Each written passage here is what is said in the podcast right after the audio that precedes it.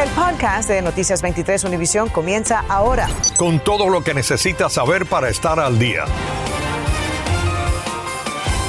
¿Cómo están? Tengan todos muy buenas tardes. Les saludamos a Ambrosio Hernández. Y también Jenny Padura. Sandra tiene el día libre. Las autoridades están buscando activamente a un hombre que abrió fuego contra una mujer y se dio a la fuga. El tiroteo ocurrió en un complejo residencial de Pembroke Pines, donde se encuentra Alina Yanis y pasamos con ella en vivo. Adelante, Alina, ¿qué se sabe? Así es, Jenny, esto sucedió hoy poco antes del mediodía. No se sabe la hora exacta porque la, manera que la policía se viene a enterar es que esta mujer, esta víctima, llega por cuenta propia a una sala de cuidado urgente y ahí es donde la policía se entera y llega aquí y ahora tienen una investigación activa y están buscando a ese sospechoso. Un encuentro entre dos personas en la comunidad de The Landings en Pembroke Pines terminó en disparos esta mañana poco antes del mediodía. Un hombre y una mujer se reunieron en un estacionamiento dentro de esta comunidad en la intersección de la 101 Avenida y 16 Terrace del suroeste. Y fue en el carro de la víctima donde el hombre sacó un arma, le disparó a la mujer y huyó a pie. Los detalles del encuentro no se han confirmado por los detectives, pero es probable que se trata de una actividad ilegal, dijo la policía de Pembroke Pines. La policía respondió a la escena después de que la mujer baleada llegara a un urgent care o sala de cuidados urgente en el 701 South Douglas Road.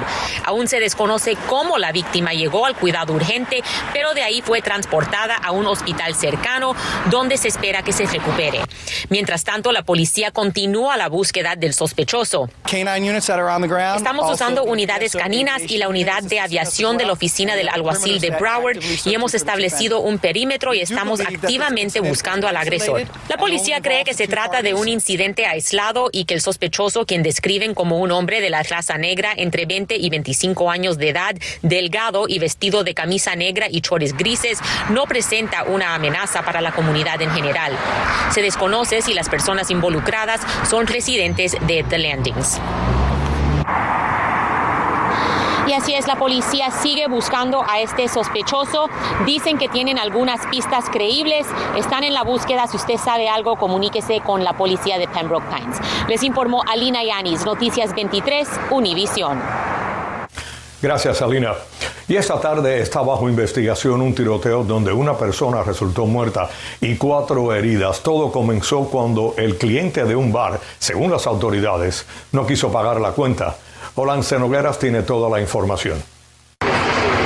Detectives de la policía de Miami-Dade investigan la muerte de un hombre durante un tiroteo que se desató en la madrugada del martes en los exteriores del bar Chicago, cerca de la intersección de la calle 107 del noroeste y la avenida 7. Las primeras imágenes mostraron el cuerpo de la víctima cubierto por una lona amarilla cerca de un Cadillac negro sedán con varios marcadores de bala a su alrededor. El dueño de la Victoria, un taller de reparaciones de autos frente al bar Chicago, no está sorprendido. Pasó por mi mente que cuando yo vi eso, yo dije, solo eso iba a pasar seguro. Con tanto todas las noches, todo esto es por la noche. Según la policía de Miami-Dade, la víctima es un hombre que estaba bebiendo en el establecimiento y fue expulsado por los guardias de seguridad porque agredió a la mujer que lo acompañaba. El hombre regresó poco después, estacionó su vehículo en medio de la calle, salió del auto y abrió fuego contra el guardia de seguridad que estaba frente al local. El guardia respondió al ataque y otro salió para ayudarlo. En el tiroteo, el sujeto y uno de los encargados de seguridad recibieron impactos de bala. El atacante fue declarado muerto en la escena por el Departamento de Bomberos de Miami-Dade y el guardia fue transportado en condición estable a un hospital del área. Además, tres mujeres que eran clientes del bar recibieron disparos cuando quedaron atrapadas en el fuego cruzado. Dos de ellas fueron transportadas a un hospital local en condición estable. Frente al bar se observaban decenas de botellas vacías y desperdicios de alimentos. También emanaba un fuerte olor a orina. Yo veo que acá por las noches ensucian mucho, venden, hacen como pari licores en cantidad en toda todo, el parqueo que estuve, todo este parqueo. Todo esto está lleno de basura. Olance Nogueras, Noticias 23, Univisión. Ahora le contamos que la mayoría de los miembros de la Junta Escolar de Miami-Dade votó por descartar los candidatos menos calificados para ocupar el puesto del superintendente. El próximo 3 de febrero, Alberto Carvalho dejará el puesto y se necesita escoger a otra persona. María Fernanda López siguió de cerca la reunión sobre el proceso de selección y ya se habla de dos favoritos. En medio de críticas por falta de transparencia y después de una larga y conflictiva reunión, la Junta Escolar de Miami-Dade escogió a tres finalistas de los 16 aspirantes para ocupar el puesto de superintendente en reemplazo del saliente Alberto Carvalho. Desde el primer momento, este proceso ha sido transparente como debe de ser. No es de política, esto no es nada que tenga que ver individualmente con cualquiera de los board members que tenemos. Esto es, es crítico porque esto es el futuro de nuestros estudiantes. Sigo creyendo que no era transparente, pero por lo menos hay más transparencia y el pueblo puede ver que, que hay alguna, más de una persona que fue seleccionada. Esto es un proceso nuevo porque el superintendente de Caballo ha estado con nosotros por 14 años y el nombramiento de él fue muy diferente. Los preseleccionados son el doctor José Dotres, de origen cubano, quien tiene una larga trayectoria en cargos de importancia en el distrito escolar. Actualmente ejerce como sustituto de superintendentes de escuelas públicas del condado Collier. Jacob Oliva, también de origen cubano, es canciller superior de escuelas públicas en el Departamento de Educación de la Florida en Tallahassee. Y la doctora Rafaela Espinal, de origen dominicano, quien es superintendente asistente de las escuelas públicas de la ciudad de Nueva York. Creo que son las personas más cualificadas para esta posición.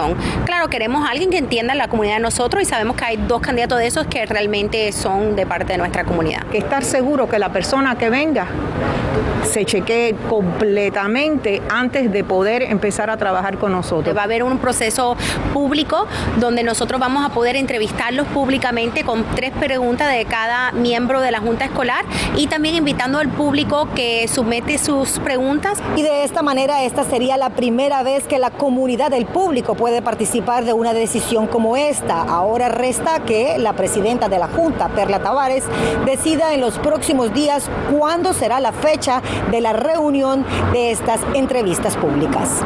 Informó María Fernanda López, Noticias 23, Univisión. Gracias a María Fernanda. Bueno, desde hoy ya se pueden encargar a través de la Internet las pruebas caseras para el coronavirus gratis que la administración Biden enviará por correo. La página web es covidtest.gov y la cantidad límite de pruebas que se enviará será de cuatro por casa. Los kits serán enviados en un término de 7 a 12 días de haberlo solicitado. El gobierno también habilitará una línea telefónica y trabajará con organizaciones comunitarias para apoyar a las comunidades más afectadas. Infórmate de los principales hechos del día. En el podcast de Noticias 23, Univisión. Tres nuevos sitios estatales en Miami-Dade y Broward comenzaron a administrar tratamientos de anticuerpos monoclonales para las personas con COVID-19. Rainé Anciani nos cuenta quiénes son candidatos a recibir estos tratamientos y qué hay que hacer para obtenerlos. Hay más opciones. Desde las 9 de la mañana y hasta las 5 de la tarde, los siete días a la semana, el campus norte del Miami-Dade College y en el condado Broward, el CBS Smith Park en Pembroke Pines y el Marham Park en Sunrise ofrecen los tratamientos. Si sabes que te van a dar uno de los de cual sí tiene efecto y tú eres un candidato para ese tratamiento, lo debes tomar porque te va a ayudar mucho es para personas contagiadas con COVID o que hayan tenido contacto con un positivo y tengan factores de riesgo. Una persona que es obesa es una persona que eh, puede tener más riesgo a tener el COVID más grave, especialmente si no está vacunado. Consultamos con la doctora Eileen Marty sobre lo que se sabe de los tratamientos monoclonales con la variante Omicron. Nada más que hay una que está confirmada a de verdad funcionar contra Omicron, Stroventor, que viene de JSK. Esa sí funciona, aunque se le tiene que dar tres veces la cantidad que, que teníamos que dar antes. Estoy esperando todavía y no sé si voy a ser atendido o no. Algunas personas como Lázaro vinieron al Miami Dade College Campus Norte sin cita, apenas se enteraron. Y me dijeron que no, que necesitaba un appointment. Tengo que esperar una lista que hay de espera de tres personas, soy el tercero. Desde las nueve de la mañana estoy esperando a ver si falla alguien. Entre a esta página patientportalfl.com. Ahí podrá escoger el centro de su preferencia y continuar para crear una cuenta con sus datos personales y obtener una cita. Y les recordamos que aquí en el Tropical Park continúan prestando el servicio de los tratamientos monoclonales con anticuerpos. No se necesita ninguno de los centros referencia médica, pero siempre es recomendable que consulte con su médico. Soy Raine Anciani, Noticias 23, Univisión. Gracias a Raine. Cientos de personas eh, le han dicho a Noticias 23 que han tenido problemas en el Aeropuerto Internacional de Miami para cumplir con una medida que ahora está exigiendo el régimen de Venezuela para entrar al país. María Alesia Sosa nos explica cómo solucionarlo. El COVID ha complicado muchas cosas y ha cambiado particularmente la forma en la que viajamos. Por si fuera poco, cada país tiene sus propias reglas. Para Venezuela, por ejemplo, exigen que el resultado de su prueba negativa tenga un código QR. Este código QR no quiere decir que sea una fuente más real que la que otorga el Estado. Muchos han tenido que pagar altas sumas de dinero por pruebas en el aeropuerto por este detalle. Desafortunadamente es una inconveniencia muy, muy lamentable para el pasajero. Aquí le vamos a enseñar paso a paso cómo crear un código QR a partir del enlace con el resultado de su examen. Supongamos que se hace una prueba en cualquier centro del condado Miami-Dade. Le llegará un correo de Nomi Health. Le dirán que sus resultados ya están disponibles y puede hacer clic en donde dice Here. Una vez que le abra esta página del condado, tome el link de esta dirección y cópielo. En otra pestaña, abra la página flowcode.com pegue el link que había copiado y presione Enter. Le pedirán su correo y poner una clave. Se creará el código automáticamente, le aparecerá y podrá guardarlo en cualquier formato. Cuando vaya a presentarlo, la clave es poder demostrar a la persona de la aerolínea que ese código QR lo lleva a un link que es de un laboratorio oficial o de una página verdadera. Lo que sí requiere la mayoría de los países es llenar un formulario para entrar a cada país. Si va a viajar internacionalmente, asegúrese de tener a mano su certificado de vacuna y llegar al aeropuerto con las planillas llenas. Si no lo hace a tiempo, podría perder el vuelo. Cuando llego aquí a, la línea aérea, me dice que si yo mandé los papeles 36 horas antes allá a Nicaragua, que si no, no podía abordar el avión. Tuve que hacerme la prueba el 29 en el aeropuerto, tuve que pagar 250 dólares. Consultamos al aeropuerto de Miami sobre estos laboratorios dentro del recinto, pero nos dijeron que son espacios rentados y no son manejados por las autoridades del condado. María Alesia Sosa, Noticias 23 Univisión. Muchas gracias por ese informe. Por otra parte, miren esto, las autoridades cubanas revelaron que solo en el aeropuerto de La Habana durante 2021 detectaron más de 230 visas falsas para viajar a varios países, en su gran mayoría de Latinoamérica. Mario Vallejo tiene el reportaje.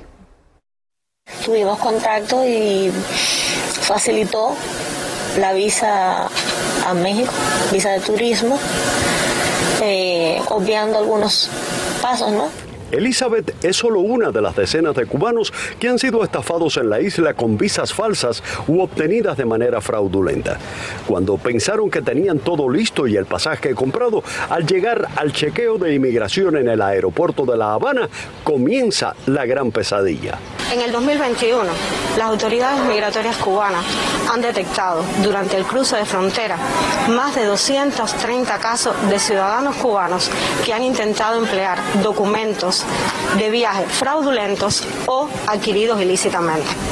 Muchos cubanos venden sus propiedades para poder pagar el pasaje y en medio de la desesperación apelan a quienes les prometen que pagando de 6 a 10 mil dólares pueden conseguirle una visa al país que elijan. El mensaje a todas las personas es que recurran a las vías legales eh, todas las formas pertinentes que hay para hacer los procesos migratorios de manera legal. Los ciudadanos cubanos que intenten utilizar estos documentos falseados o adquiridos ilícitamente se podrían ser retornados también al territorio nacional en calidad de deportados.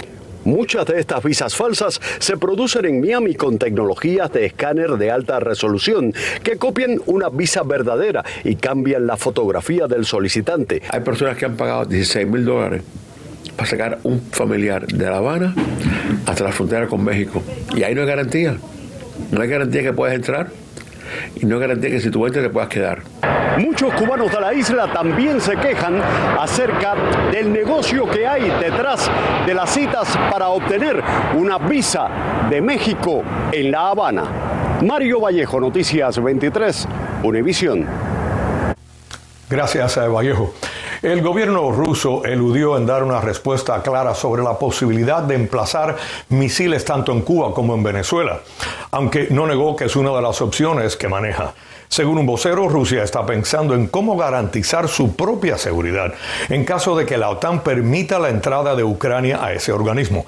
Los analistas afirman que el mayor peligro ahora no sería Moscú, sino Irán, con cuyo vicepresidente de Asuntos Económicos se reunió el gobernante castrista Miguel Díaz Canel en Managua.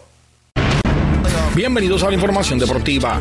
Ayer en el FTS Arena del Downtown de Miami, el Heat recibió a los Raptors celebrando por todo lo alto el regreso de Bama de Bayo tras semanas ausentes recuperándose de la operación en el dedo pulgar de su mano derecha. Fue una noche en la que Jimmy Butler logró su segundo triple doble de la temporada con 19 puntos, 10 rebotes e igual número de asistencias. La defensa estuvo a gran nivel manteniendo a los visitantes por debajo de los 100 puntos, algo que por lo regular se traduce en victoria. Por su parte, Bam se fue con 14 cartones y 9 rebotes en la jornada que vio al Heat terminar arriba en el marcador 104 a 99. Con el resultado, la tropa de Eric Spoelstra llegó a su triunfo número 28 y escaló la cima de la conferencia junto a los Chicago Bulls. Y también ayer en la noche de lunes de fútbol en el Sophie Stadium de Inglewood, California, Los Ángeles Rams dieron cuenta de los Arizona Cardinals con abultado marcador de 34 a 11. Matt Stafford estuvo muy eficiente y aunque solo tiró 202 yardas, conectó 13 de 17 con par de touchdowns sin intercepciones, mientras que su defensa apabulló a Kyler Murray, permitiéndole solo 137 yardas por aire, completando 19 de 34, mientras lo interceptaron en par de costosas ocasiones. Ernesto Clavero Deportes 23.